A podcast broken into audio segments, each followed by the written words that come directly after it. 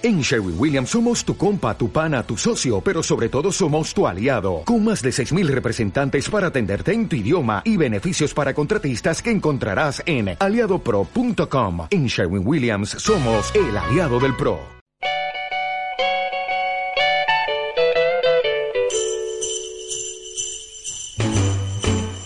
Jingle bell, jingle bell, jingle bell rock.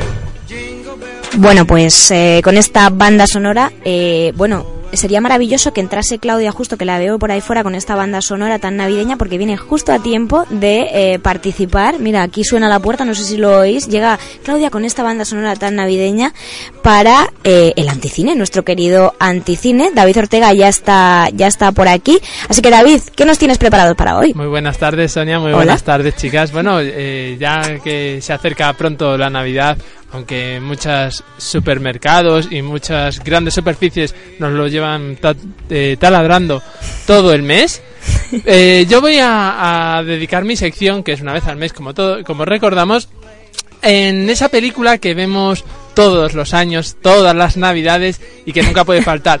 Ya no sea porque sea buena, ya no sea porque, eh, vamos a decirlo, tenga algo especial, sino porque es un clásico. Es como, ¿cómo se diría? El churro o las porras de Nochevieja, ¿no? O el roscón en Reyes, ¿no?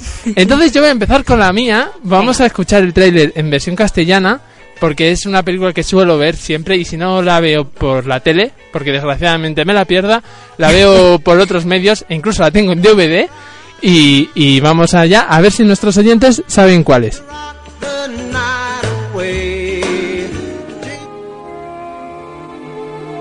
Cada Navidad hay un juguete que todos los niños han de tener. Quiero un muñeco de acción Turboman con brazos y piernas móviles y la mochila propulsora reacción y el disparador de boomerang. Recibirlo es el sueño de todo niño. Quien no lo tenga será un auténtico perdedor. Encontrarlo. Supongo que ya tienes el muñeco. Es la pesadilla de este padre. Conseguiré ese juguete. Te lo prometo. Vaya, no hay como esperar hasta el último momento, jugarcito. Sobre todo en Nochebuena. ¡Turboman, ya eres mío!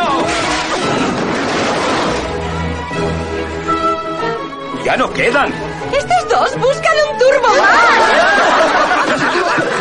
¿Dónde está su espíritu navideño? Se han llevado el último. Ahora hay dos padres. Es la guerra. Una misión. Oh, pobrecito. Y que cada uno se busque la vida. He pensado que quizá podríamos formar un equipo como esta. Hay una entrega de Turboman en Toy World. ¡Vamos! ¿Hay algún problema, agente? Nunca se hace demasiado para que la Navidad de un niño sea mágica. Hola, amigo.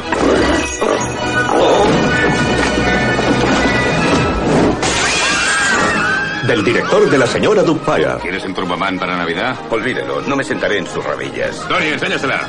La sacamos esta mañana. Y del director de los Picapiedra. ¡No la abres! ¡No, no, no, no!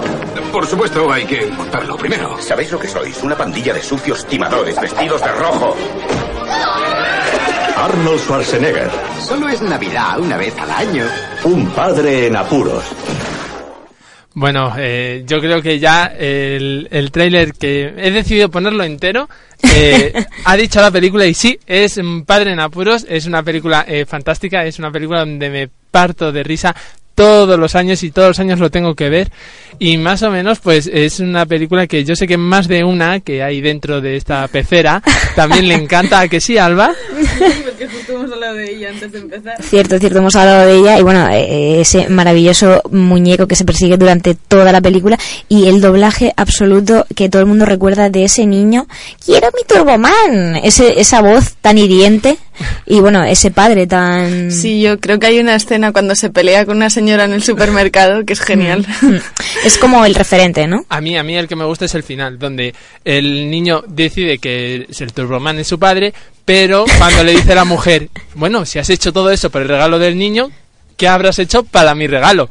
Claro. También se ha olvidado, desgraciadamente. Claro, entonces ahí hay una segunda parte muy...